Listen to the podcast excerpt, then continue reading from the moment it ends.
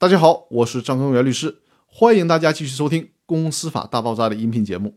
今天要和大家聊的话题是：发展中企业如何评估股权激励的比例。我在大上期的节目里面举过一个股权激励具体实施的例子，那里面详细的介绍了分红权激励的计算方法。这种方式方法对于一个成熟的企业来讲是比较有效的，但针对不是很成熟的企业，应该怎么设定股权激励的比例呢？这就需要考虑被激励者的要求和欲望，并且与企业的实际经济情况做一个对比。如果这个人他希望年薪一百万，那你就得先掂量掂量自己的企业一年能不能赚到一百万。这需要结合企业的整个利润情况、最低可能做到的利润底线、有什么样的安全保障、现金流情况怎么样等等这些因素。如果经过测算之后发现企业能够承受，有实现被激励者要求的可能性。那么就可以考虑设计为这个被激励者优先分红的方式，只要他能够完成各项考核指标，能够达到经营业绩，能够给企业创造出足够多的利润，那么就可以实施这种激励方式。采取股权激励的好处也正在于此。如果只是薪酬制度，比如说你请隔壁老王做 CEO，他倒是很能吹，说给企业每年能创造一千万的利润，所以说呢，他要一百万的年薪。但你说你给不给他呢？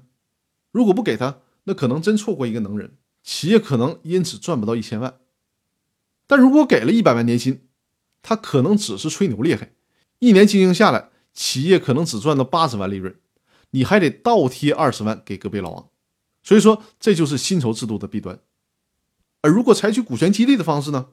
你可以先答应他给他一般的年薪，比如说五十万，然后经过考核，给他预估价值五十万甚至是八十万的分红权。这样呢，就会促使他好好干活，因为只有达到预期的经营业绩了，他才能拿到这五十万或者是八十万的分红，甚至他还会玩命干，因为这样他会得到更多的分红。这个时候，他就是在为自己打工了，干劲儿就肯定足了。这也正是股权激励的意义所在。另外还需要注意，做股权激励需要企业家慧眼识人，起码需要判断这个被激励的对象。他是属于赚钱欲望强的，还是属于小富即安的？如果是赚钱欲望强的，你需要在刚开始股权激励的时候就满足他的胃口，给他一个比较大比例的激励，让他觉得足够刺激。如果是小富即安型的呢，反倒是不能采取这种方式，而更应该是小步快跑的方式进行激励，每次都给一些，但千万别一下就给几百万甚至上千万，否则一次股权激励就满足了他一辈子的要求了。他也就不会有什么欲望再拼命的给企业创造更多的利润了。